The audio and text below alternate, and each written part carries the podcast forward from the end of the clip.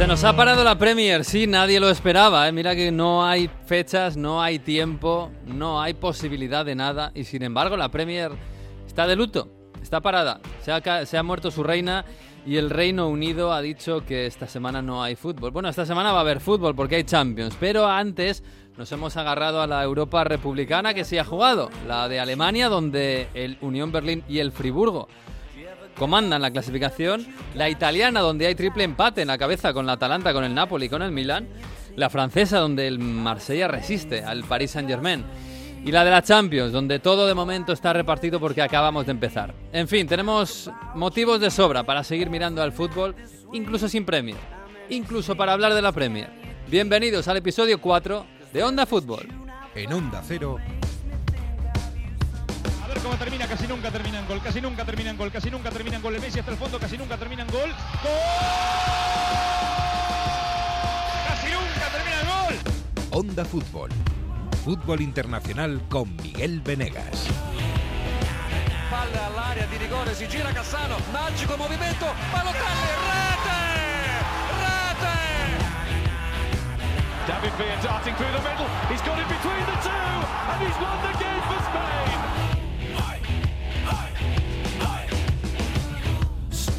Pues sí, aquí estamos en este loco mes de septiembre de 2022 en el que pasan cosas, madre mía, qué mundo, en el que pasa de todo, en el que pasa la historia. Hola Mario Gago, muy buenas, ¿cómo estás? Bien, muy bien. He pasado un fin de semana muy bueno celebrando. ¿Te has venido a España? El matrimonio de Alberto Fernández en la parte norte de la España. Un abrazo muy fuerte a Alberto Fernández y a Cristina, que se está a esta hora creo que están cogiendo un vuelo a la otra parte del mundo para disfrutar de su matrimonio. Muy grande. Ay, Qué, qué, envidia, eh, qué envidia. A mí si Alberto Fernández me dice, hay que meterse en el agua. o sea, te has venido de Turín un fin de semana al norte de España, a Cantabria, para la boda de Afernan y habéis acabado bañándose en el Cantábrico a las 4 de la mañana. Hombre, un poco antes, un poco antes. ¿Un poco antes de las 4? Eh, sí, sí, sí, bastante antes de las 4, de hecho. que está bien. Pero muy bien, la verdad que lo que Afernan diga se lo merece. No, de verdad, me lo pasé muy bien y es un grande. Además de hacernos portadas y a veces aparecer de vez en cuando, continuamente no Sí, hace tiempo que no aparece, ¿eh? Tenemos que tirarle de las orejas, así que venga. Me lo pasé muy bien con Alberto y Cristina y salió todo muy bien y gana que disfrute de las vacaciones, que cuando vuelva ya le mandaremos trabajo. Sí, sí, seguro, seguro. Un abrazo para Alberto. Me hubiera gustado estar en esa boda, no pude. Y me hubiera encantado bañarme por la noche, en fin. Tenemos a Jesús López. Claro, os habéis dedicado a viajar todos estos, todas estas semanas. Esto es un programa muy viajero y, y tenemos a Jesús López que yo no sé qué, vive estos días. No sé. Jesús, hola, muy buenas tardes. O muy buenas. ¿Qué, tal? Muy buenas. Eh, ¿Estás ¿Cómo ha sido la semana? La semana ha sido poco lucrativa lucrativa, muy lucrativa, o como la de las floristerías de Londres. sí, claro, hay, hay, negocios ¿Eh? siempre. muy ilusionante, poco ilusionante, o como la de la pobre muchacha que se ha casado con Alberto Fernández. ay, ay, ay, una grande crisis. Tiene, una paciencia. a, ver, Jesús, eh, explícanos, ¿cómo es esto de, de vivir la muerte de la reina de Inglaterra, 70 años nada más de reinado, en la puerta del Palacio de Buckingham? En, la puerta, pero por fuera, ¿eh? Que, sí, claro, por fuera. Que quede claro, sobre todo, no vaya a ser que alguien se piense. pues la verdad es que ha sido una experiencia eh, muy, muy especial, ¿eh? ¿eh? Eh, llegar hasta allí, empezar a ver cómo el, el, el, gesto de todo el mundo cambiaba, cómo el humor era distinto, primero de shock, de tristeza, luego no sé si decirte alegría, pero sí de celebración un poco, ¿no? Eh, en aquel jueves por la tarde allí delante de, la verja de Buckingham, cuando todavía no había llegado la policía, apenas no habían colocado las vallas para impedirte pasar, etcétera, sino que podías llegar hasta allí un poquito eh, con libertad. Eh, la verdad es que se formó un, ambiente muy, muy especial, único, ¿no? En, la vida, por lo menos, mm. en los últimos 70 años, y fue... Bueno, bueno, pero escucha, ¿cuántos años tiene Carlos?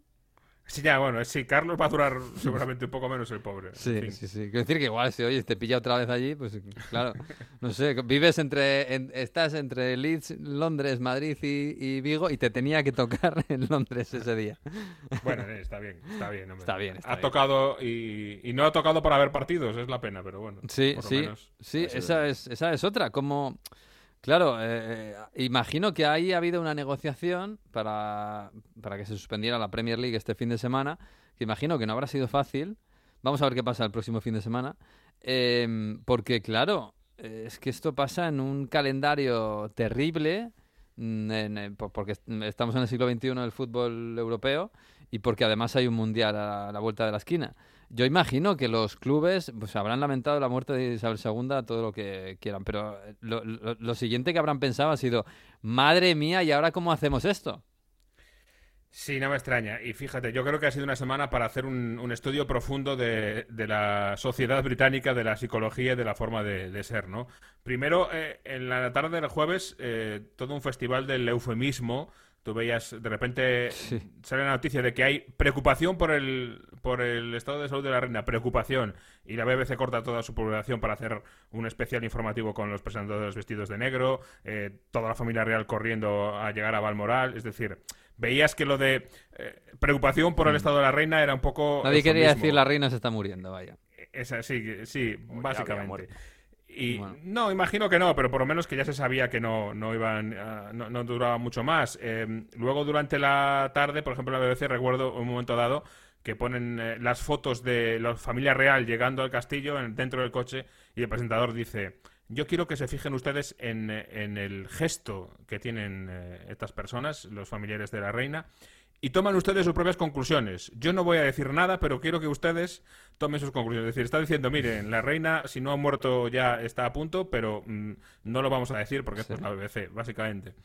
Y luego, durante, eh, después del anuncio del- de la noticia, eh, claro, hay el otro lado que es el miedo a ser el, el que no suspende las cosas, el miedo a ser visto como el insensible que no honra a la reina. Entonces se, se ha producido una carrera un poco ridícula, eh, un poco graciosa en algunos puntos, para vamos a cancelar todo, hay que cancelar las cosas porque si no parece que no somos eh, buenos, eh, eh, buenos ciudadanos. Y no sé, desde el council, el ayuntamiento que eh, anulaba el domingo su fiesta sin los coches para que no hubiera coches por el centro, en las calles del centro, y entonces podían pasar los coches por el centro, por el fallecimiento de la reina, ese tipo de cosas eh, que son graciosas, a lo del fútbol, que es un problema, porque, ojo, se ha cancelado todo el fútbol por este miedo a ser visto o ser mal visto, a- por el postureo, ¿no? Por el, el aparentar y el que dirán en- en la sociedad británica. Y la semana que viene va a haber partidos que a lo mejor no se pueden celebrar, esta vez sí por cuestiones prácticas, porque en Londres se espera un millón de personas que lleguen eh, para ver el, el funeral de la reina, aparte de los 12 que ya viven. Un millón de Eh, personas del resto del país. Sí, exactamente, un millón de Madre mía. visitantes. Más, eh, empezamos a contar jefes de Estado que van a estar en Londres, imagínate. Es decir, que va a haber razones prácticas para que, sobre todo en Londres, haya problemas para jugar los partidos. Eh, eh, fíjate, hasta Juega el el Tottenham en casa contra el Leicester el sábado. eh, juega el Tottenham en casa, juega también, hay un Brentford Arsenal, Sí. que en este no vale porque una de las ideas que se manejan es eh, darle la vuelta a los partidos. Entonces los equipos de Londres que juegan en casa que jueguen fuera. Mm. Hay un Chelsea el Liverpool el Brentford Ar- domingo. ta- Uf. Mm. Pero en el Brentford Arsenal no se puede hacer esto, porque si das la vuelta es Arsenal Brentford. Bueno, pero Brentford Entonces está muy lejos, ¿no? No, pff, no sé. No, no, Brentford no está muy lejos. ¿No? no, en absoluto. Que va, que va. vaya, vaya. No, no, está cerquita, está cerquita. Está bastante cerca, casi está más cerca del Palacio de Buckingham Brentford que el Tottenham, Ah, por, sí. por ponerte un ejemplo. Ah, Sí, sí. Vale, vale. Está al oeste de Londres. Pues eh, al final eh, vamos a ver qué es lo que pasa, pero a haber, yo creo, más problemas con los partidos. eh, están tratando de decir qué van a hacer. eh, es un lío. Y como digo, todo viene por a ver qué pasa, a ver si me ven mal, si me miran mal porque no lo he cancelado y, y soy el único que no cancela. Por si había algún cántico eh, un poco irre- irrespetuoso, no miro a nadie, pero Ciudad de Londres, eh, perdón, Ciudad de Liverpool va un poco por ti y, y no hablamos ya de los amigos eh, irlandeses, por supuesto. No, sí, los amigos, por ejemplo, claro, es que esto, el, el- el Rangers pues ha emitido notas muy, muy afectado, el, el Celtic no ha dicho nada. Y en el Celtic la semana, la- vamos, yo estoy seguro de que el Celtic, el próximo partido que juegue en casa, van a sacar un mural en el que van a hacer alguna referencia a la muerte de esta señora. Estoy segurísimo. En toda Irlanda este fin de semana ha habido liga sin ningún problema y en Dublín ha habido eh, los aficionados de un equipo, que no recuerdo el nombre, se han dedicado a poner murales de una- por toda la ciudad eh, con la leyenda de Lisis en a box, ¿no? Eh, Isabel está en una caja, bueno, Isabel sería como Y- Isa. Isa está en la caja. Sí, Isa está en la caja. Que es una canción que además se han, han popularizado mucho en, en Irlanda y no solo en Irlanda, en Escocia. También el otro día me decía un amigo que en la- el metro de Glasgow estaban el sábado cantando a coro eso de Lisis in a box. El Sam Rock Rovers era el equipo. de Sandro Roberts, eso es. Eh, Sí, quiero es decir hay que... que decirlo que se, se ha llenado, es decir, de repente eh, ves eh, el aeropuerto de Heathrow, todo con paredes que dice el aeropuerto de Heathrow lamenta mucho el fallecimiento de la reina, el metro, eh, absolutamente todas las publicidades digitales en toda la red de metro eh, se pararon y era solo el mensaje de condolencia. Mm. Es decir, ha habido una ola absolutamente increíble y yo creo que eso en algún caso también eh, induce al efecto contrario, ¿no? A que los que no piensan igual también reaccionen de forma más, más ruidosa, porque al final muchos decían, bueno, a mí, ¿por qué me tenéis que decir cómo tengo yo que estar triste? Sí, O esto del luto triste oficial es no. así, claro. Que da esa Exacto. sensación, ¿no? Da esa sensación de, de un postureo obligado, no sé. A cosa- ver, a ver, a ver, a ver, estamos hablando de la corona británica que... Claro, hablar de postureo, es que estamos hablando de la corona británica. Sí, Sí. sí. Es que... que tiene mucho peso, pero como lo que dice Jesús, es que parece que tienes que reaccionar de una manera impuesta, ¿no? Da esa sensación desde Hombre, pero yo fuera. imagino que en el siglo... a eh, esta mujer cuando fue coronada era, las cosas eran muy diferentes y bueno, seguramente era más generalizado, y, pero bueno, ta- no deja de ser cuestión de imagen. Eh, eh, tú estabas ahí en Londres, Jesús. Yo me imagino que los pubs... Pues a, lo mejor habría pubs que estaba la gente un poco compungida y tal, pero yo imagino que también habría sitios donde la gente estaba de fiesta normal, como cualquier sábado. Si había pubs de, con gente compungida, yo no los vi. Ya. No decir. A No, que la gente estaba con vida La gente que está compungida no se va a los pubs. obviamente. También es verdad. Es que es muy anacrónico todo, como que eh, las leyes de London Bridge is down y ahora esto, 10 días hasta, ¿cuántos son? 13 días hasta el funeral, con un... un 11 finalmente, 11 11, días. 11 días. Es- Claro, pero bueno, que, que al final es una cuestión de imagen y es una cuestión más formal que otra cosa, porque al final la vida, hoy, hoy eh, la gente ha cogido el metro en Londres normal, ha ido a su trabajo en Manchester normal y seguramente saldrán a tomar una, una pinta al, al pub por la tarde, pues como un día normal, y mañana hay Champions. Sí, y y con eso mucha gente, pues y, y también se va a Balmoral o a Buckingham a llevar las flores. También. Y va a haber unas colas para eh, visitar el féretro enormes, primero ahora en Edimburgo y luego en Londres cuando llegue. Y van a dar la vuelta a, a la ciudad tres veces las colas para poder entrar. De hecho, ya hablan de 24 horas de cola y cosas así. es decir, que, que va a ser una barbaridad, un despliegue absoluto. Muchísima gente que lo, lo va a sentir mucho. Eh, pero eso, cuando lo quieres forzar, pues claro, a veces pasa esto. Incluso por un detalle, se canceló el fútbol escolar. Es decir, había quien decía, bueno, ¿qué, qué culpa tendrán los niños, ¿no? De que, de que no puedan jugar su partido. Bueno, en Sí. fin, eh, hay cosas que a veces se, se va todo un poco, pa- para mi gusto, eh, por encima. Pero es, es eh, Gran Bretaña y es, es un poco así. Y va en el, en el carácter primero de la, de la sociedad y luego en el carácter de la monarquía británica. Sí, desde luego. Y veremos qué pasa el próximo fin de semana, porque claro, hay partidos que están en el aire. De momento no se sabe nada, ¿no? Eh, la jornada sigue en pie, ¿no? Eh, la jornada, La jornada yo creo que va a estar en pie como tal, pero ahí va a haber partidos con, con bastantes boletos de ser Sí. eh, modificados. Ya sobre todo los de Londres y sobre todo los del domingo, eh, ahí hay problemas. Claro, por estas cuestiones logísticas, cuestiones eh, de, de seguridad, que La es, inevitable. La en muchos sitios. Y, y a cosas tan sencillas como, aparte de los transportes, por supuesto, eh, las unidades móviles de televisión, los camiones de televisión. Es que ah, están haciendo cuentas y a lo mejor no hay. Ya. Porque están todas las televisiones del mundo, de todo el mundo, eh, contratando una, eh, una unidad móvil para poder transmitir en directo desde Londres. Sí, puede ser, puede ser. Bueno, Pero la Champions League sí... No, de hecho la Champions ha- hay un partido que se ha tenido que trasladar al miércoles, el Rangers Napoli que iba a ser el martes y que va a ser el miércoles por porque el martes por la noche es cuando se traslada la reina de Edimburgo a Londres. Claro, y el Chelsea juega el miércoles. Y el Chelsea juega el miércoles. Sí, Sí, pero no, bueno. La Champions en principio se, se va a poder jugar porque, bueno, eh, llega a Londres, pero no es lo mismo. Ya te digo, el Ya. lunes, el día del funeral, todo Londres lleno de eh, jefes de Estado de todo el mundo, un millón de personas visitando la ciudad. Imagínate lo que va a ser eso. Ya, ya. Bueno, pues vamos a ver. De momento la Champions se va a jugar. Vamos a ver. Bueno, supongo que esto a corto plazo a lo mejor a los equipos les viene bien, un poquito de descanso en cuanto a lo deportivo, pero esto lo van a tener que pagar porque no hay fechas y hay mundial dentro de nada y luego el Boxing Day y luego todo lo demás. Y Así- parece que nos hemos olvidado ya, pero... ¿Y lo de Tuchel qué, eh? Claro, que, que- Uf, que no ha debutado. Pota con el. Chelsea todavía. Graham, Graham Potter. Graham Potter. Graham. Graham. Graham Potter. Pero entonces hay que, Potter. sí hay que decir, sí, o sea, hay, yo creo que hay dos opciones. O Graham Potter o Graham Potter. Como Genaro. Gattuso. No, no, no, no, no, no, estoy de acuerdo. ¿No? No, a no, Harry si tú- Potter. En, en la Potter, versión original pero- es, es Harry Potter. Pero, pero es que si tú te lo ves por la calle y le dices eh, Graham, ¿qué tal? Y no se Él gira. no sabe que... Claro, pero, pero Potter, Potter, es un- para Vale, mí es vale. distinto, ¿eh? Vale, te lo compro, vale. bueno, pues entonces ha llegado... Bueno, va a debutar en la Champions entonces. ¿Es en- como le llamamos? Que no me he enterado. Graham Potter. Graham Potter. Graham. que va a debutar en... La- sí, va a debutar, pero la cuestión yo creo que aquí es el, divorcio, cómo ha sido. ¿eh? El divorcio de Tuchel y el Chelsea ha sido eh, un ¿Cómo? poco acrimonioso después de suceder, porque cada parte está contándole a la prensa su versión y estamos eh, entre las dos versiones montando un puzzle que no es nada bonito, porque eh, habla un poco de que durante el verano eh, estaban todos los dueños del Chelsea inundando a, a Tuchel de, de reuniones, de peticiones de reuniones para ver, porque no había directores deportivos, entonces todo pasaba por él, para ver qué opinas de este, qué opinas de otro. Estaba muy agobiado porque venía uno de los dueños, luego venía otro de los dueños, le pedían reuniones interminables eh, a la hora de la comida, a la hora de la cena y sentía que no podía centrarse en su trabajo que es entrenar al equipo.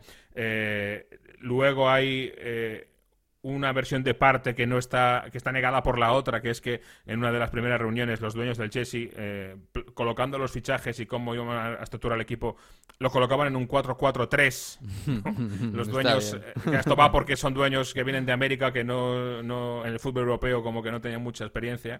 Y eso es, como digo, eh, Un poco algo de parte esto, que... Sí, un poco Ted efectivamente.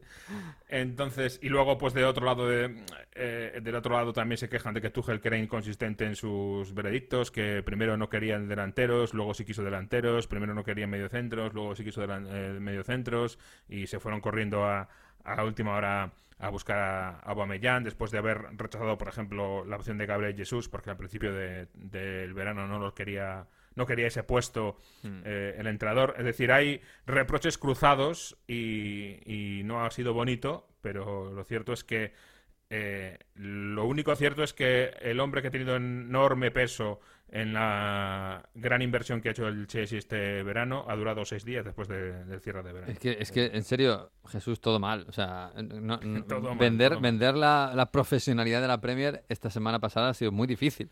Eh, o sea, que, que el, que el Chelsea se haya...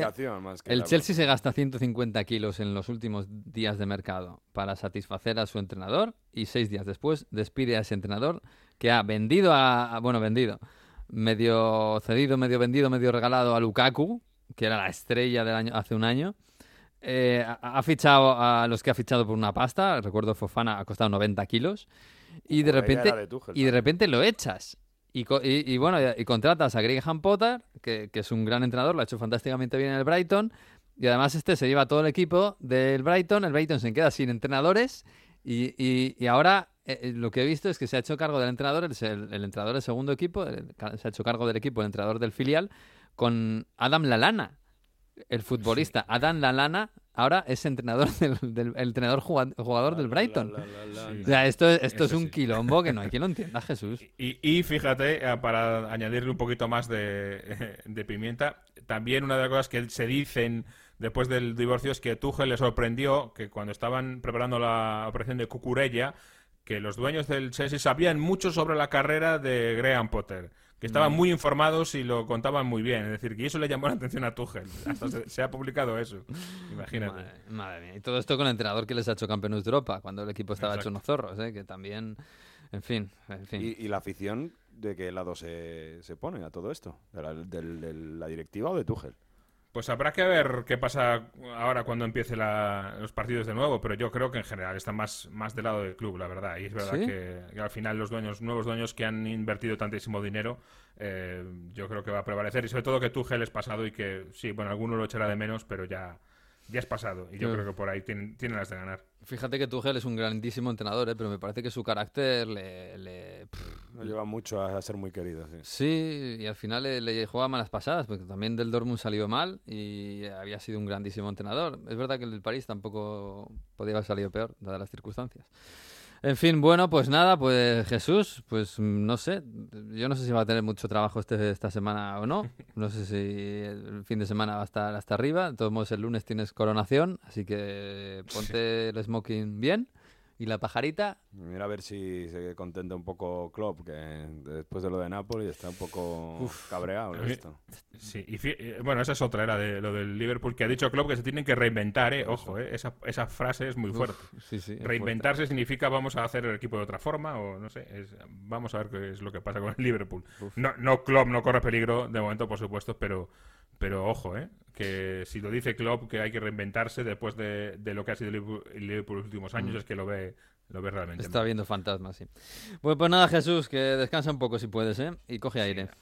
un abrazo. Intentaremos, bueno, aire no, no sé si me hace mucha falta porque fíjate, uno de los partidos que tenía para este fin de semana es el Brentford Arsenal, que es de todos el más probable que se cancele es el Brentford Arsenal. Pues ese es el mío. O sea que Bueno, yo que bien. sé, que se lo lleven al Leicester, que está ahí al lado, o a Wembley, que está en Londres, pero como si no estuviera en Londres, no sé. El nuevo Balaidos. Sí, no Balaidos también. Eso no vendría mal. Un abrazo, Jesús. Chao. Chao, chao. Vamos a hablar de la Champions, hombre.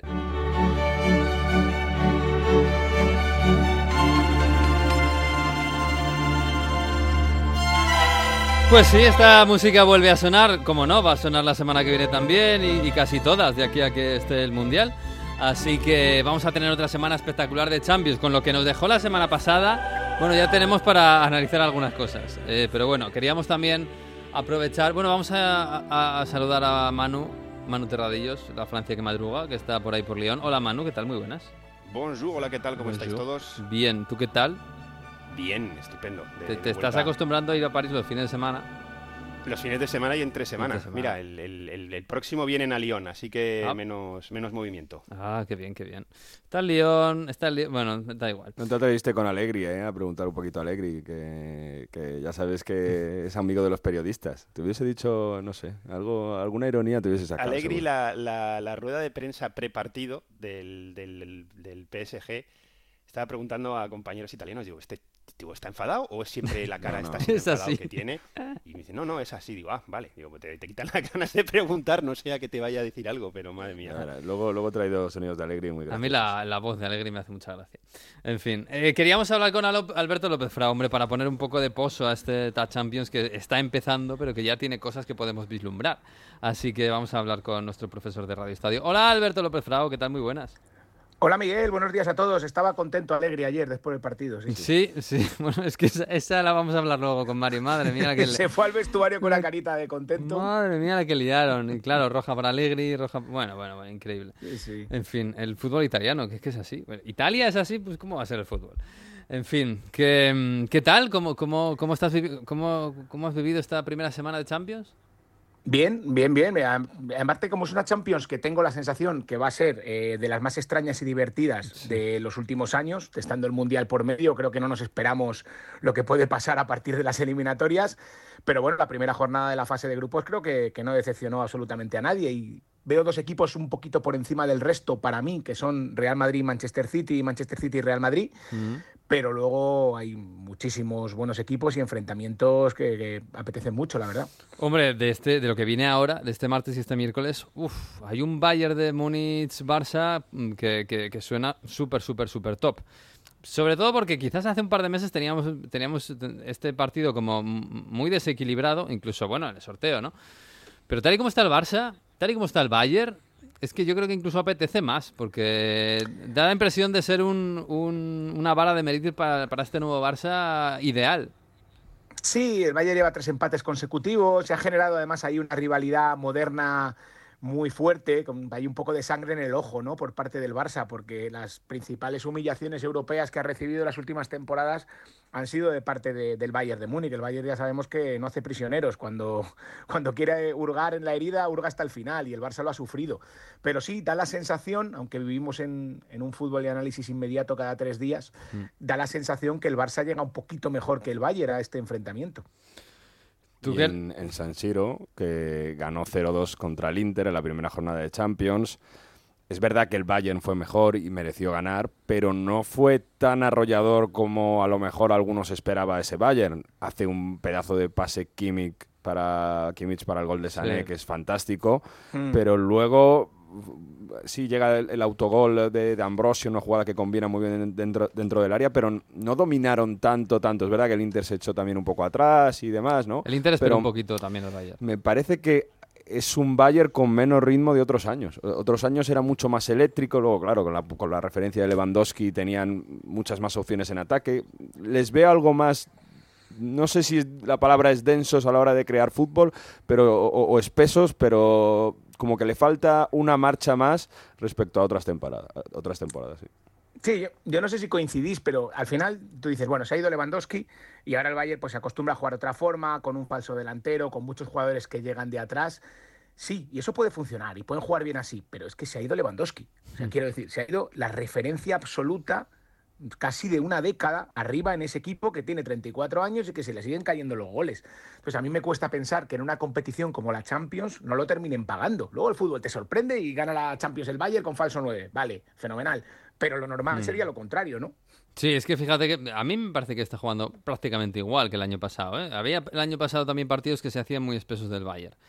Pero claro, el año pasado tenía un tipo arriba que le dabas un melón y te convertía eh, en un gol. Y eso, a lo mejor este sábado que jugaron contra Stuttgart y empataron en casa, pues a lo mejor con, claro, con un 9 como Lewandowski, tan resolutivo, pues la cosa cambia eh, en un momento dado simplemente en un remate en, en el área, ¿no? Quizás esa es... A mí lo que me están preguntando todos los días de este Bayern es, ¿echa de menos a Lewandowski?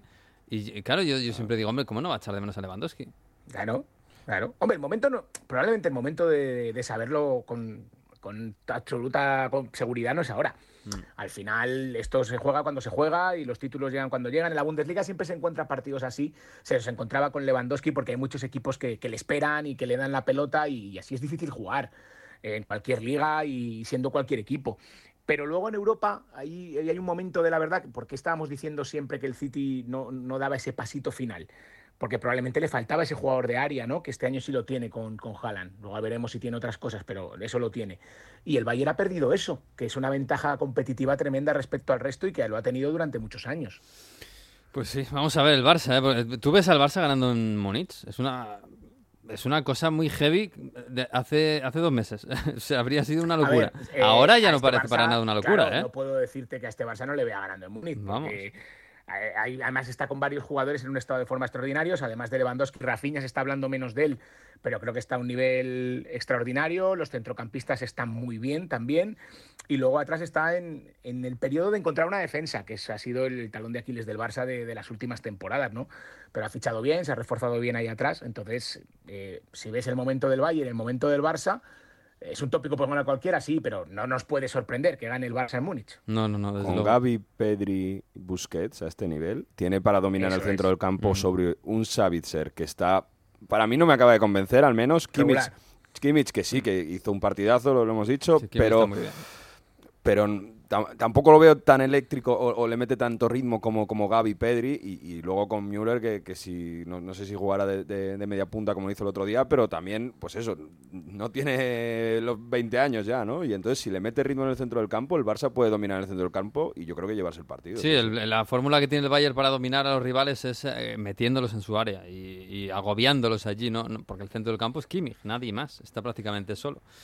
Pero bueno, a ver, ¿eh? porque el Bayern además eh, el otro día contra el Stuttgart cometió errores muy graves atrás. Y eso, Atrás. claro, y Mm. eso, pues si te imaginas, el otro día con el Stuttgart, bueno, te sale un empate, pero si esos errores se los das a Lewandowski, a Rafinha, eh, a Dembélé, pues te- te- vamos, eso sí que lo pagas. Y lo pagas carísimo en la Champions.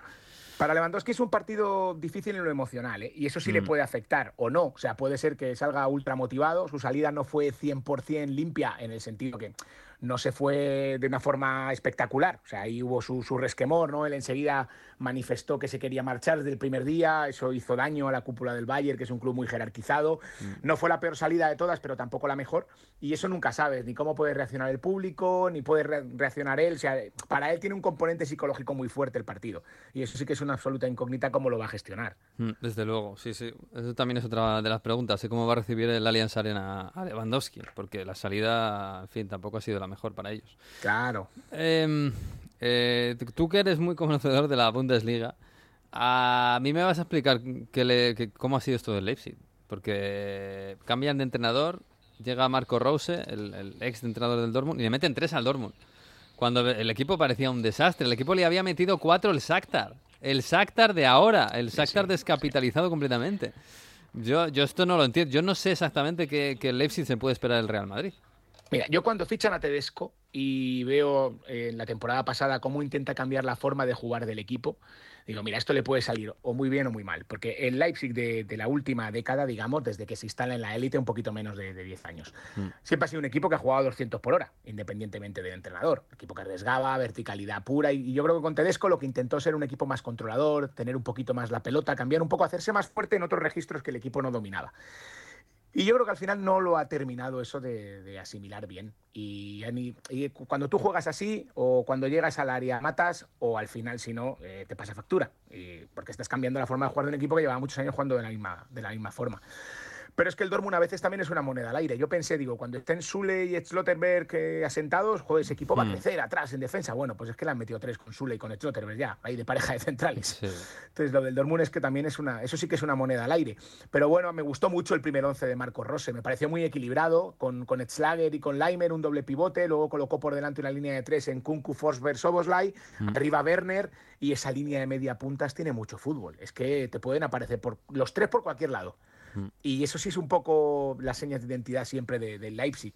Entonces yo creo que si Marco Rose mantiene esa forma de jugar, vamos a ver a un Leipzig que, que vaya para arriba enseguida. Es muy buen entrenador Marco Rose, ¿eh? ya Sí, lo sí, hizo en el Mönchengladbach, En el Gladbach, estaba en el sí. Dortmund y por eso yo creo que también aprovechó que les conocía muy Pero en bien. el Dortmund, en el Dortmund fracasó estrepitosamente, ¿eh? Sí, en el Dortmund. Bueno, sí, en el Dortmund eh, es verdad que no acabó de, de funcionar, pero en el, eh, fue el Gladbach que, que se metió en Champions y que hizo las cosas bien. O sea, me parece un muy buen entrenador para el Leipzig. Sí, sí, a mí también. A mí en general sí, pero es verdad que en el Dortmund para mí no- fue una sorpresa que, que saliera tan mal la, la cosa. Pero lo, lo del Dortmund de verdad que es una cosa de, de locos. ¿eh? O sea, es Sí, que en general, con- con- con- fi- ficharon a Ozcan y yo es que le he visto mucho en el Colonia, como he comentado mucho a Bundesliga, es un futbolista, a lo mejor suena menos, vosotros le conocéis también bien. Mm. Digo, esto es un buen fichaje, es un buen medio centro defensivo, le pones al lado a Bellingham, has Sí. fichado dos centrales finalmente que de verdad son centrales de, de nivel. Bueno, los mejores del año, dos de los mejores del Claro, año pasado. Claro, sí. Claro. Terzic que ya había estado allí, que conocía un poquito el equipo. Bueno, es verdad que arriba lo de Haaland no, no es fácil de sustituir, evidentemente, y menos con Modeste, aunque viniera a hacer muchos goles. Sí, además han tenido la mala suerte del- de, la, Haller, de la Haller, enfermedad de claro, Aller. La enfermedad.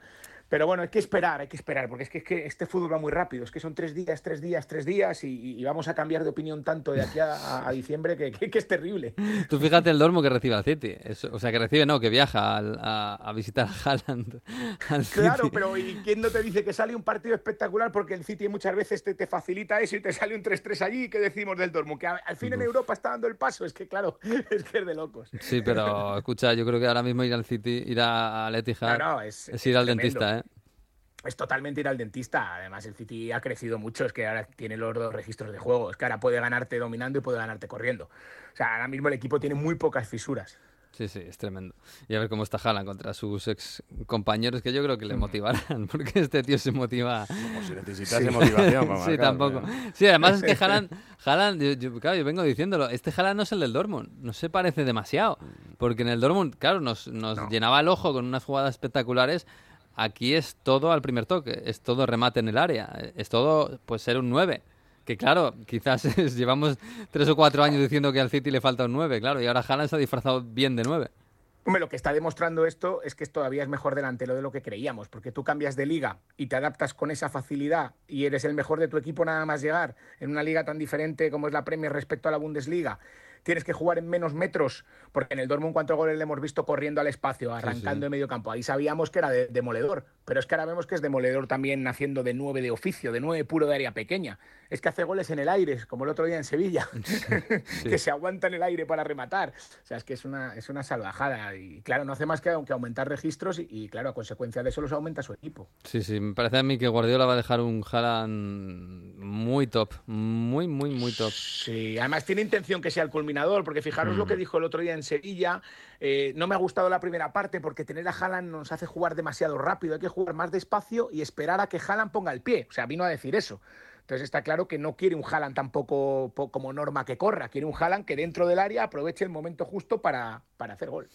Bueno, pues eh, no sé si del Leverkusen esperas algo. es el rival del, del Atlético de Madrid, el Leverkusen que es un poco siempre el, bueno, el, equipo tan vistoso, tan bonito, tan guay, que, que, es un desastre atrás. Pero claro, es que... Penúltimo en la Penúltimo. Bundesliga. ¿eh? Escucha, eh, ¿ves la clasificación de la Bundesliga? A mí esto me parece maravilloso. Primero la Unión Berlín, ¿eh? Unión Berlín líder. Ahí, la el RDA. Equipo, el equipo del bar, el equipo de la RDA, el equipo del barrio de Copenhague Hace dos años estaban en, segunda, en tercera división. hace 15 años estaban reconstruyendo el estadio ellos mismos, los, socios, ladrillo a ladrillo. Pues he estado viendo un poquito el partido con el ERTA, el 2-2, eh, y la verdad es que primero ves la disposición del Leverkusen. Claro, Sebane también es un entrenador de los que le gusta arriesgar. Y te salen el doble pivote con Ezequiel Palacios y con Demirbay. Se ha lesionado Palacios, por cierto, no, no va a jugar. Sí, ¿eh? sí. Exacto. Y dices, amigo mío, así ahí hay mucho fútbol, pero, pero ¿quién contiene? y es que los centrales son Tai Tapsova, que para la gente que los conozca mm. menos, pues con todo el respeto del mundo son dos locos. Y el lateral derecho es Frippon, que es, un... pues otro loco. Exacto, es otro loco.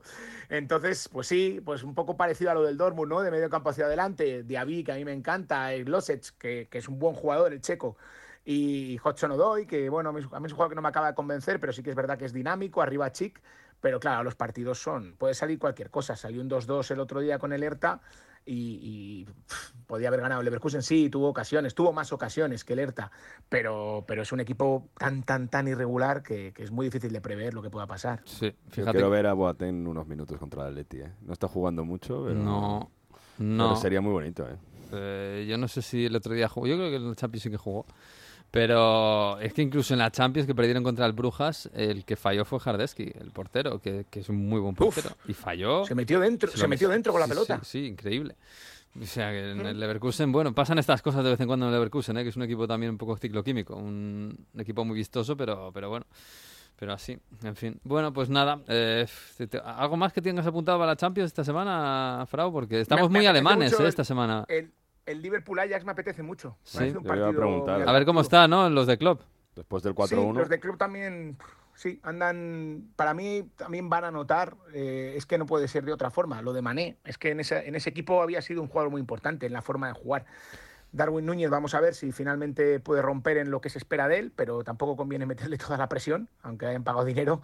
Y yo creo que el Liverpool le falta un centrocampista y le falta un delantero que eran fundamentales. Pero, fíjate que más que Salah, Mané, que, el año pasado empezó muy mal la temporada y luego acabó bien. Lo que suponía Mané para la forma de jugar del equipo. Sí, quizás revolucionar un poco el, juego con la velocidad. Y tal. Yo el que veo fatal es a Salah. Es que yo estoy viendo a Salah y, me parece que le pasa algo. Está muy apagadito. El otro día incluso algún control que se le iba, no sé, una cosa en la mm. Champions en, contra el Napoli que cayeron estrepitosamente.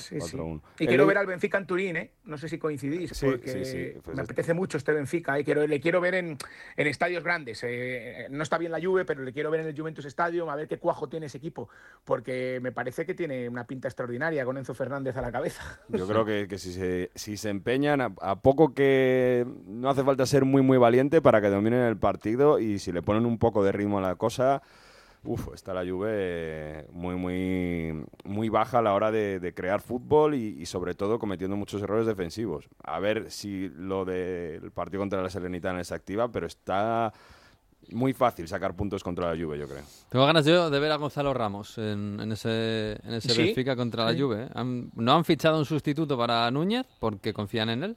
Es jovencito todavía.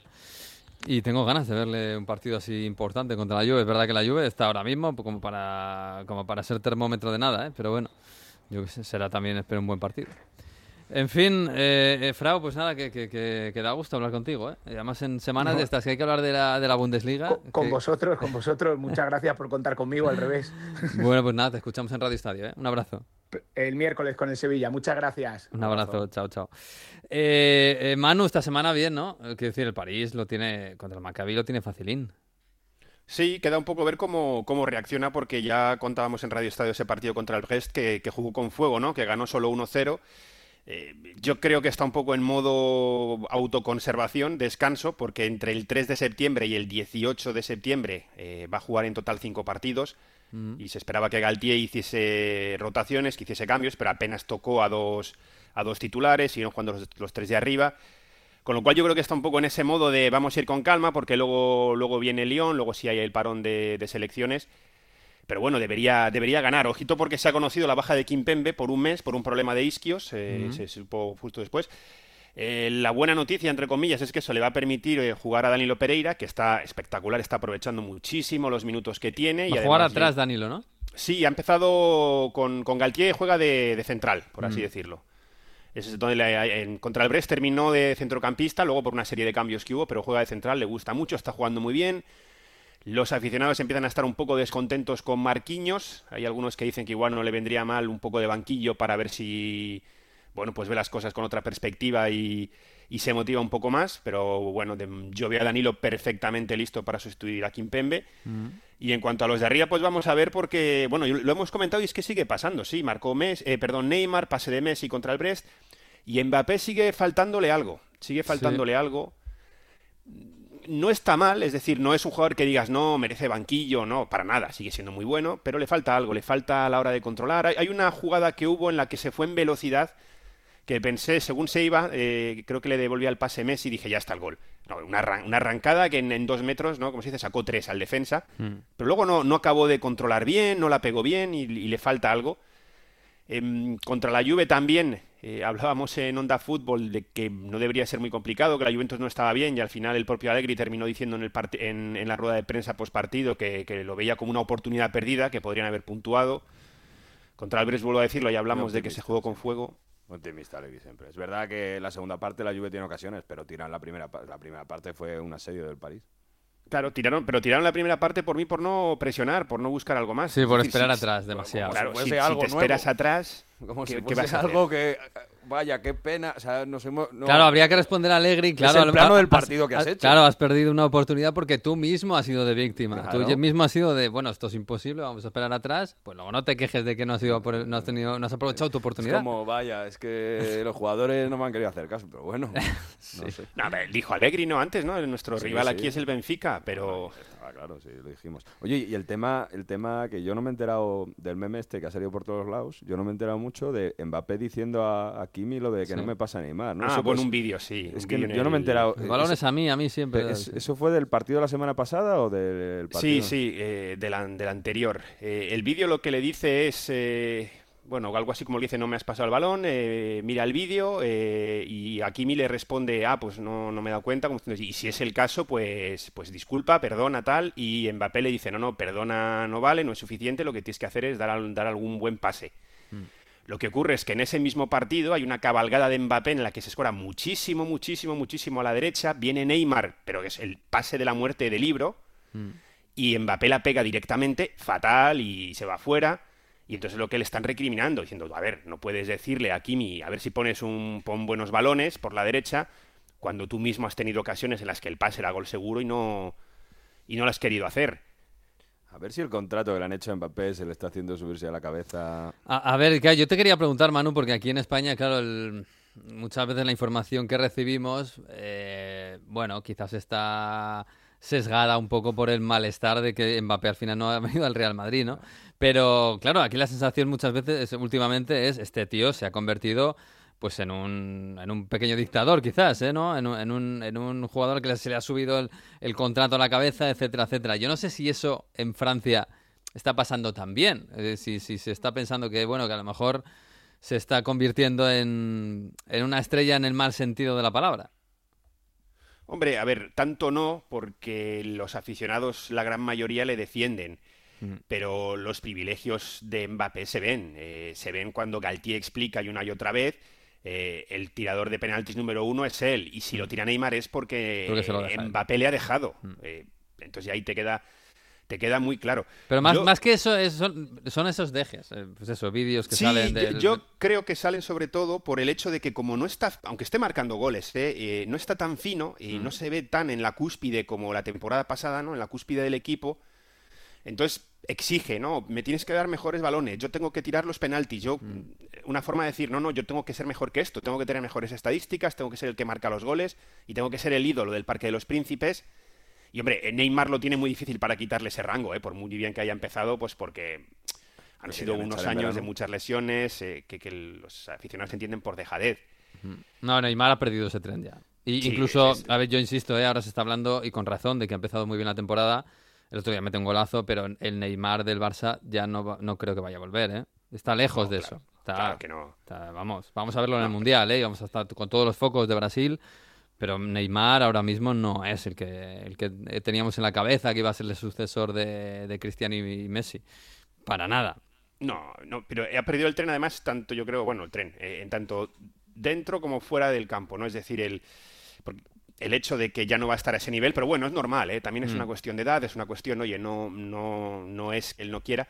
Pero lo que te decía con los aficionados, porque hombre, ves la temporada que está haciendo y dices, "Buah, es que si hubiese querido, habría podido. Ya, ya, cuando ya. salen Tiene 30 años, ¿eh, Manu? claro. Tiene 30 años. Sí, pero bueno, con 30 no son 27, no Ya, son bueno. 25.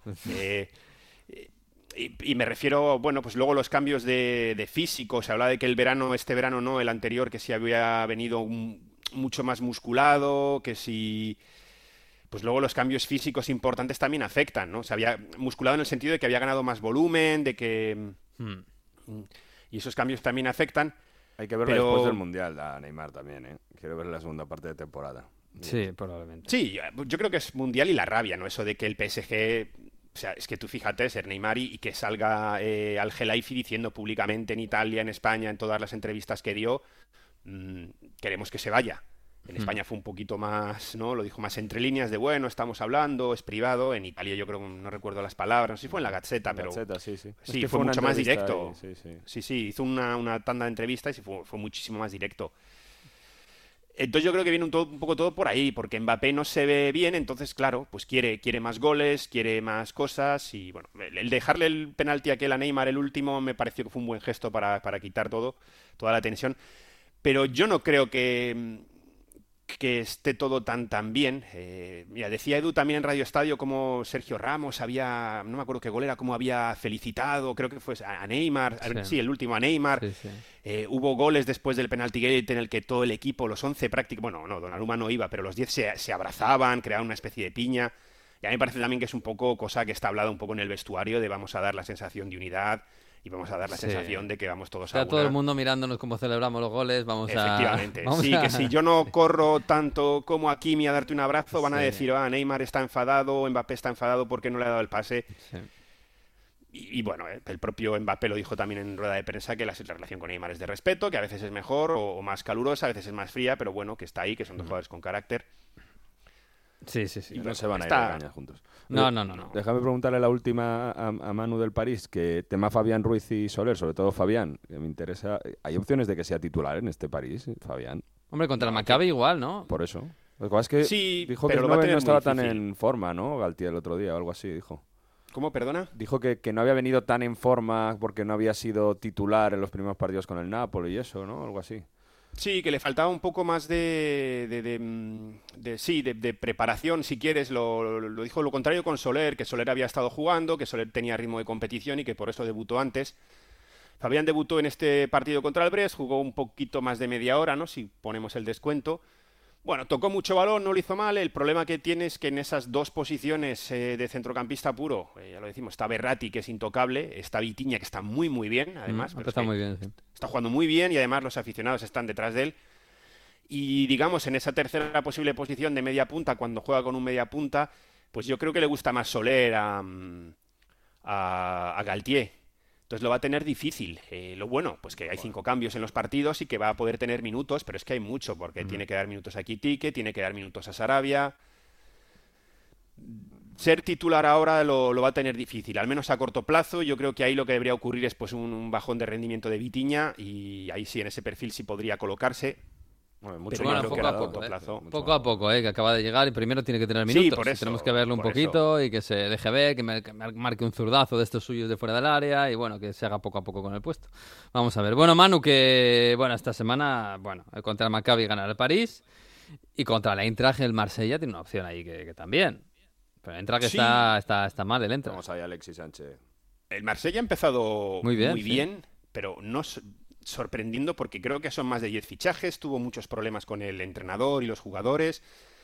ganó contra el Lille este fin de semana, remontó además porque iba perdiendo eh, 0-1, eh, se está imponiendo el estilo Tudor eh, en todos los sentidos, es decir, ya Payet ni jugó el último partido, no, no es titular en, en general, y tiene, tiene un equipo competitivo, intenso, que yo creo que cala muy bien con los aficionados, con la ciudad, ¿no? de sangre caliente. Eh, y luego, pues contra el, contra el Eintracht, a ver, es un grupo, ¿no? Yo creo que la derrota contra el Tottenham ¿no? Eh, a domicilio es algo que se puede entender. Y tiene la opción de ganar, luego vamos a ver los siguientes dos, eh, los siguientes dos partidos que tiene que jugar, pero bueno, es una... O sea, tiene la opción ahí jugando en casa de, digamos, empezar bien su Champions, porque el partido eh, contra el Tottenham para mí no contaba en ese sentido, de empezar bien su Champions y luego ir hacia adelante. No sé cómo llegará el Tottenham, no sé qué... Perdón, el Tottenham y el Eintracht, qué, intenciones tendrá. Pero bueno, si gana ahí, pues ya, digamos, empieza con buen pie y luego tiene los dos partidos contra, contra el Sporting, veremos. Pero yo creo que tiene opciones de pasar de grupo. A mí me ha sorprendido mucho, ¿eh? Y mira que en las últimas dos Champions acabó, creo que era último de grupo, en la penúltima no hizo ningún punto. Yo casi prefiero que, que se centren en la liga, ¿eh? Que de Sí. momento hay liga. En Iba a la- decir, están ah, están sí, ahí también, empatados. también, Que se centren. Con este Alexis que lleva cuatro goles ya, ya lleva más de los que hizo todo el Inter, pues a lo mejor hay cositas. Sí, sí, sí. Bueno, Manu, que te mando un abrazo, ¿eh? La próxima vez que vayas a París, que seguramente volverás pronto, pues eh, tráenos algo. Ah, un abrazo a todos. Sí, otra botellita de Moet Chandon. La Oye, próxima vez que oye. pase por Madrid os traigo otra botella de champán. No, tampoco te pases que esta gente no, no aprecia. No aprecia, bueno. No, yo el primero. Un abrazo. Un abrazo. Chao, chao.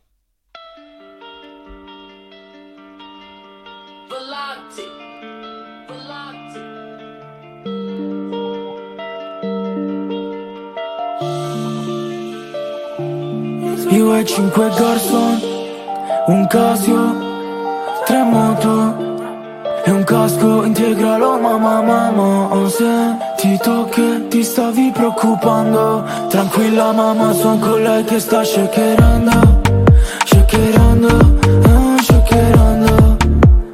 Poto sta se non c'è sta shakerando Shakerando. Madre mía, Mario, ¿esto qué es? Lo que el nuevo, el que va a ser viceministro de Italia dice que se escucha, así que yo por si acaso me voy alineando. Madre mía. Robe, saquerando. Hay cosas que es mejor no alinearse. Ya, también tiene razón. Pero bueno, yo como por lo que pueda pasar, no, se ha vuelto bastante viral esta canción últimamente porque una entrevista, bueno, una entrevista, un TikTok, porque ahora los políticos en Italia se han hecho TikTok todos, Ah. incluso Berlusconi. Recomiendo mucho pasar por el TikTok de Berlusconi. No sé si hace gracia, da vergüenza ajena o un poco las dos cosas. Bueno, pues en una de estas de Salvini que cuenta sus gustos, obviamente le gusta todo lo antiguo, no, Obviamente. no, no iba a decir, no, no, no exagera mucho, ¿no? no arriesga mucho, pero en medio de eso dice que esta canción le gusta mucho y encima se pone a cantarla. Entonces ha vuelto un poco viral en Italia y bueno, se llama Robe, es un rapero de Milán, de Ah. Ro, y se llama Shakerando. Es un poco Drake esto, ¿no? son con lei che sta shakerando Shakerando,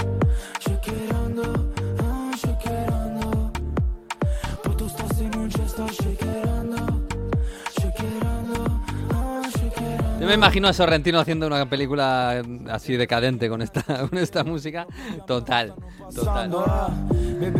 Pero fumo. Shakerando es una... Este ¿Qué significa? Es el, por ejemplo, el café shakerato es el café triturado. Entonces me dice... Es como shake de- con Sí, de exacto. es, claro, claro. Es Ah. el italianismo... lo- los italianismos que se hacen con el inglés, que se hace Ah. mucho. Que, por ejemplo, los italianos dicen eh, fines de semana, dicen weekend, dicen Ah. computer en vez de ordenador. Dicen freezer en vez de... Eh, bueno, eso es más argentino, ¿no? ¿Ah, sí? bueno, eh, también lo dicen, ¿no? Pero, o sea, que tienen estas palabras mucho en inglés y este es el ejemplo, claro. Ya, ya.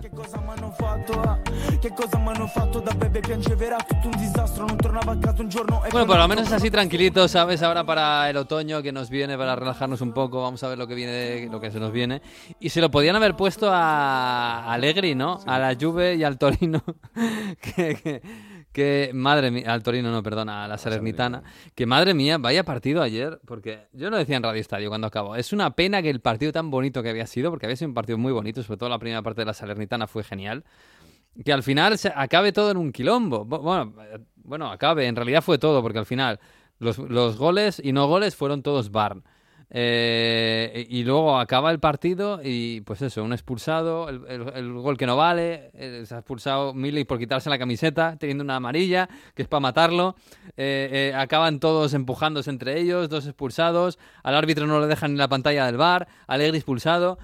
¿Pero qué es esto, Mario? Hay que poner un poco de orden ahí, ¿eh? El, el árbitro Marchenaro sí que tiene que tener la cabeza ahí saquerando, porque lo que has dicho tú, donde se genera todo ese quilombo final con el gol de Arkadiusz Milik de cabeza después de un córner, bien anulado por el VAR, ya de por sí la decisión es bastante controvertida porque viene anulado porque Bonucci intenta prolongar ese cabezazo, Mm. el balón de todos modos iba a ir a puerta y no llega al portero.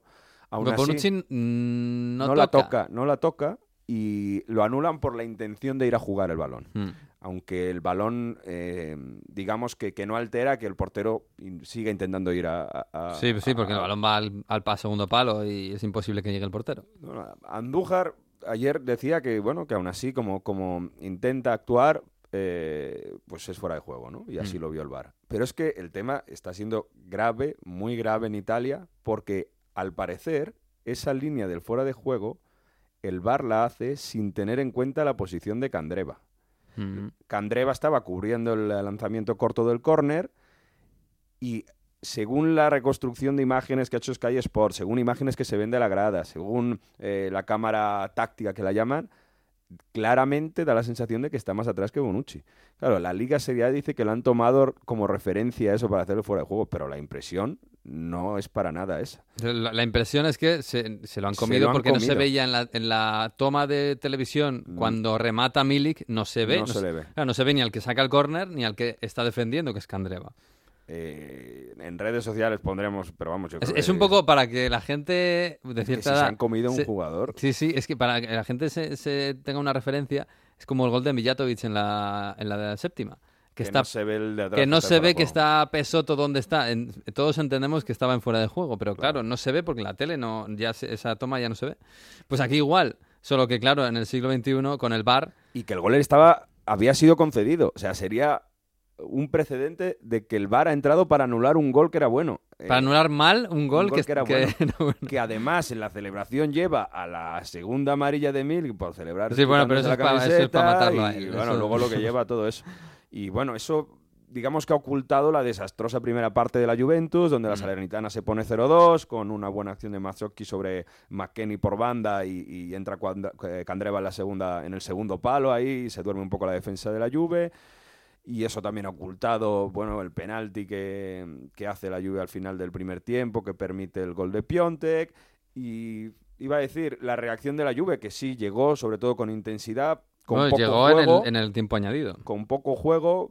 eh, lle- Llega Bremer ahí al inicio Mm. de la segunda parte, eh, con un cabezazo en una segunda jugada después de un córner. Y la Juve empuja con intensidad, pero de nuevo con muy poco juego.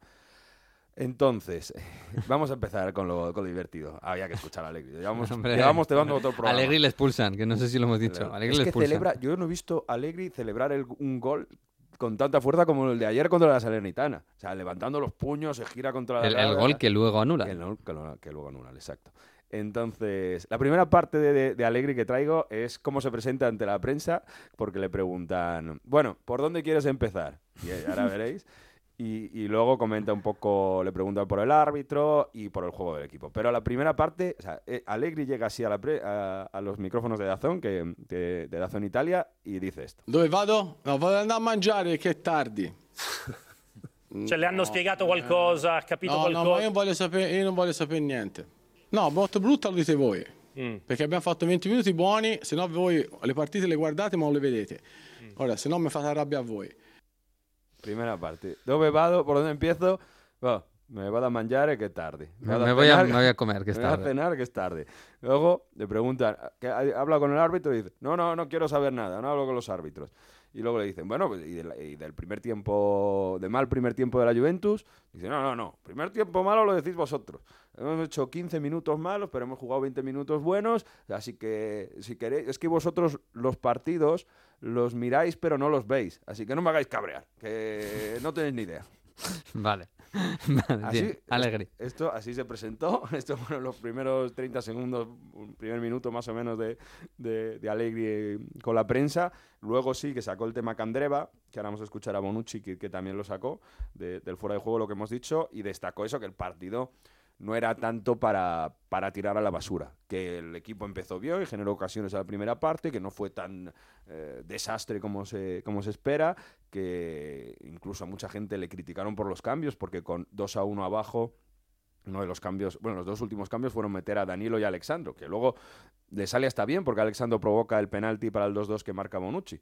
Eh, bueno, falla Bonucci y al rechazo la nota. Pero, digamos, la forma de, de reaccionar... eh, sabiendo dando espacio a Ken titular que volvió a, a defraudar. En fin, hay mucho, mucho mm, crítica y mucho run run con Allegri, tanto que el Allegri out llegó a ser trending topic anoche Mm. en Italia de nuevo. Hombre, iban perdiendo 0 0-2 contra la Salernitana pues, y, y que te estaban metiendo un meneo. Llevan una victoria en los últimos seis partidos, Mm. contando la derrota de, en París, el empate en Florencia, empate contra la Roma, empate contra la Salernitana. A ningún otro técnico le habrían dado tanto crédito como Allegri. Claro, se lo permiten por el historial que tuvo, ¿no? De, de los escudetos seguidos que conquistó, los cuatro, la final de Champions, en fin. eh, tiene ese crédito, pero es verdad que la regeneración Allegri no está llegando. Mm. Incluso con Paredes, Locatelli, dando espacio a Miretti, el equipo da esa sensación que, que no llega.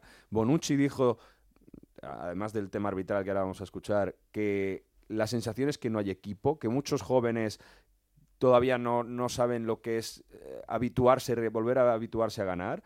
Y eso está pesando mucho a la hora de esas, eh, bueno, de, esos blackout o de esos minutos donde la Juve no sabe qué hacer con el balón. Entonces, bueno, para completar lo de Candreva, esta es la rajada más grande que se escuchó ayer y lo explica, lo explica Bonucci así. La spiegazione è stata che è stato rilevato un fuorigioco attivo. Premesso che Sepe non ci sarebbe mai arrivato su quella no? La mia posizione non interferisce in nessun modo sul portiere o sull'eventuale eh, intervento del portiere. Lo dice il regolamento. E in più c'è, c'è il dubbio che non venga mh, calcolata la posizione di Candreva in basso sul fuorigioco, perché nel fermo immagine del- dell'offside non si vede dov'è Candreva. Explica un poco lo, lo que hemos dicho. Las dos cosas, ¿no? Primero, yo no, yo no estoy interfiriendo en la jugada, no debe ser fuera de juego, lo dice el reglamento, y luego además es que no han tenido en cuenta Candreva. Mm. que, que también yo entiendo el cabreo, claro. Es que, eh, bueno, la Juve ti- ha ha sido ha estado en el lado contrario muchas veces. Sí, sí, también es verdad. Y, y- y a lo mejor, pero es un escándalo Sí. tremendo. En un fin de semana que, por cierto, ha habido errores arbitrales en Italia clamorosos. Con um, un- el Boloña que marca un gol después de que un jugador le da un cadazo a, a uno de la Fiorentina. Con una mano gigante en el eh, Leche Monza de Pablo Marí que no se pita.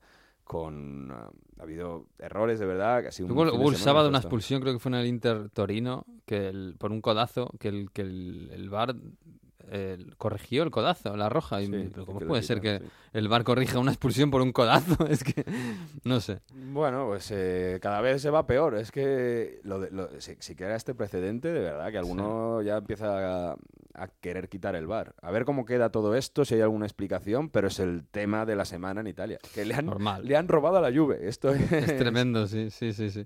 Pero bueno, es que la Juve ahora mismo no está entre los grandes, ¿eh? está a mitad de la tabla, porque arriba están, bueno, el Atalanta pinchó, así que están Atalanta, Napoli y Milan, que hicieron sus deberes Napoli y Milan. Bueno, lo- digamos que los grandes o los que están arriba, por la mínima. El Napoli 1-0 a la Spezia, el Inter 1-0 al Torino, el Milan 2 1-2 eh, contra la Sampdoria. Les está faltando brillantez a todos, me da la sensación. ¿eh? Yo no sé si la jornada de Champions también les ha afectado. Se vio también en el Milan con, con el partido de Salzburgo que le faltaron esas fuerzas y esa chispa que tuvo el día del derby. El Milan se complicó mucho la vida en su partido con la expulsión de Rafa Leao por doble amarilla. Tuvo que, bueno, tirar un poco de casi de un penalti al final de Giroud. tiene- tuvo que aparecer de nuevo en los días importantes. A ver cómo afecta esto de, de la expulsión de, de Leao en los próximos partidos. Mm. Si va a dar espacio a Origi por fin. Eh, es un Milan que hay veces que le sigue se, se le siguen atascando algunos partidos por esa falta de ritmo en el último en el último pase. Ya le pasó contra Sassuolo, por ejemplo, jornadas atrás. El Inter venía de, de esta crisis tremenda de perder el derby, de perder contra el Bayern, sacó el partido con gol en el 89 y gracias. Handanovic volvió a la portería después del experimento de Onana en Champions, que no salió mal, Mm. a pesar de que hubo un balón ahí suelto que casi se le escapa y acaba en el palo, pero dio bastante seguridad cuando tuvo que salir en alto sobre todo. Y estuvo bien Handanovic y al final tuvo que llegar el, el gol de Brozovic. Al final no estuvo nada mal el Torino, se podía haber llevado perfectamente el partido si, si hubiese sido un poco, si hubiese tenido un poco más de certeza arriba. Y el Atalanta que, que se dejó un punto, o sea, se dejó dos puntos en casa contra la Cremonese. Si no, él sería el líder en solitario. Que hubo un lío con el cambio a Muriel, que le cambiaron, tiró el peto hacia el banquillo y luego Gasperini, que no es para nada un entrenador que eche fuego cuando pasan cosas, dice, Muriel tiene que estar calmado porque en cualquier otro equipo no jugaría tanto como juega el Atalanta. Ah, Joder, ya está, está, montado otro está el Papu. Gómez de, sí, que, que le va a dar la razón a su exentrenador. Pero bueno, oye, cuéntame lo de Totti porque yo no me he enterado de nada. ¿Qué ha pasado con Totti? Yo lo he visto en la portada de la Gacheta, me parece que fue ayer, y yo no entiendo nada. ¿Qué, qué le pasa? ¿Que se divorcia o cómo va? En Italia sabes que hay elecciones el día 25 de septiembre.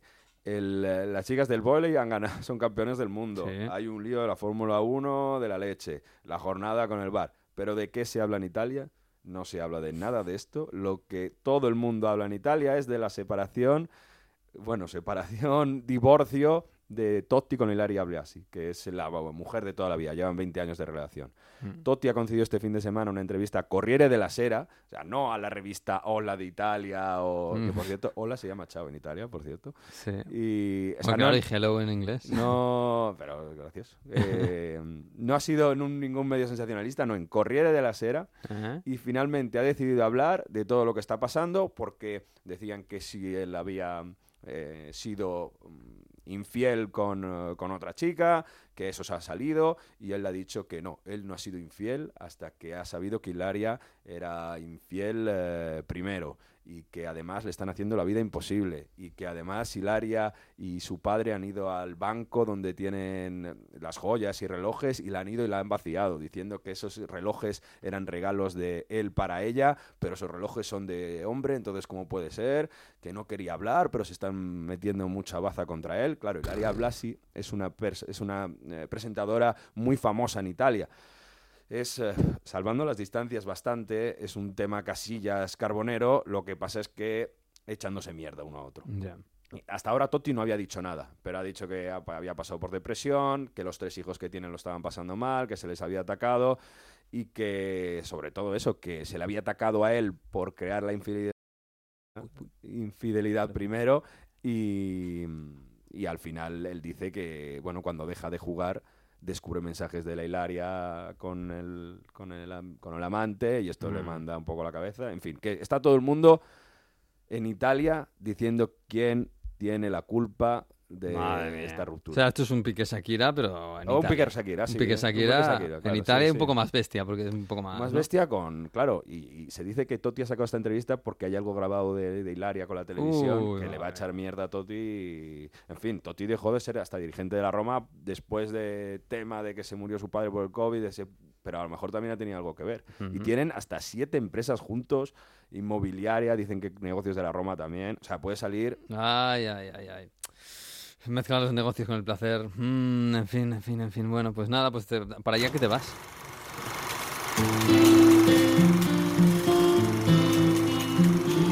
Para Italia, que tampoco es un mal país, ¿eh? madre mía, que es precioso, aunque tiene sus líos y sus, y sus historias.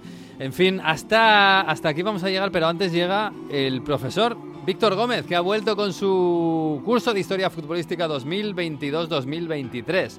La semana pasada hablamos de esos murales tan bonitos que se vieron en, en Glasgow y en San Siro. Nada, que el de Glasgow tiene ahora su historia. ¿eh? No sé qué viene a contarnos esta semana con sus cuadernos de Heródoto. Esta semana el tema de la sección no podía ser otro que el fallecimiento de la reina Isabel II del Reino Unido, de la Gran Bretaña e Irlanda del Norte. Para entender la importancia y la relevancia de la reina no hay más que echar la vista atrás a sus 70 años y 214 días en el trono inglés.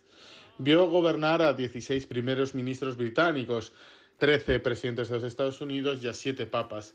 Si nos ponemos a hablar estrictamente del fútbol, eh, la reina Isabel II en su vida vio todos los mundiales de fútbol desde aquel Uruguay de 1930. Estuvo presente como reina en el Mundial de 1966 e incluso entregó la Copa del Mundo, el trofeo Jules Rimet, a su propio capitán, Bobby Moore. La relación de la familia inglesa con el fútbol venía de lejos. Es verdad que desde la fundación de la Liga Inglesa pasaron muchos años hasta que un miembro de la familia real asistiera a un partido de la First Division. Fue en Millfield Road, en el estadio de, del Clapton Orient, futuro Leyton Orient, el 30 de abril de 1921, cuando el entonces príncipe de Gales y futuro Eduardo VIII rindió visita al Orient en reconocimiento al desempeño tanto de afición, trabajadores y jugadores de este equipo en la Primera Guerra Mundial. En especial recordamos la batalla del Somme, el batallón del fútbol. El rival del Orient ese día no era otro que el club profesional más antiguo de Inglaterra, el Notts Country, de la ciudad de Nottingham. El primer partido al que ya asistió como reina Isabel II oficialmente fue el 2 de mayo de 1953, justo un mes antes de su coronación oficial. En ese momento todavía no había sido coronada oficialmente, pero ya era reina de Inglaterra, ya que cabe recordar que desde la muerte de su padre hasta su coronación pasaron 16 meses. También la política y la tradición de los equipos de los diferentes territorios del Reino Unido de países cercanos hacen ver esas controversias. El Liverpool, cuya afición siempre ha recelado de la familia real y de todo lo estrictamente británico, fue el último equipo de la Premier en mostrar sus condolencias en redes sociales y bloqueó las respuestas. El Celtic de Glasgow no ha emitido ningún comunicado ni mostrado condolencias debido a sus inclinaciones católicas y nacionalistas irlandesas. De la misma manera, la división religiosa y política en, el, en, Irlanda del Norte deja un resultado muy claro a favor de los equipos y aficiones unionistas. Únicamente el Cliftonville de Belfast es el que no ha hecho ninguna mención ni publicado ningún comunicado, al contrario que Linfield Crusaders, Glentoran, Carrick Rovers o Glenavon, que sí que lo hicieron. Recordar que la ciudad más conflictiva dentro del panorama de Irlanda del Norte es Derry y, y, su equipo, el Derry City, compite en la liga irlandesa, por lo que sí disputaron su partido y no hicieron ninguna mención especial al fallecimiento de la reina. Así pues, una figura emblemática y rodeada de mucha controversia que cierra el siglo XX la historia contemporánea del Reino Unido. Tardaremos en oír aquello de God Save the Queen.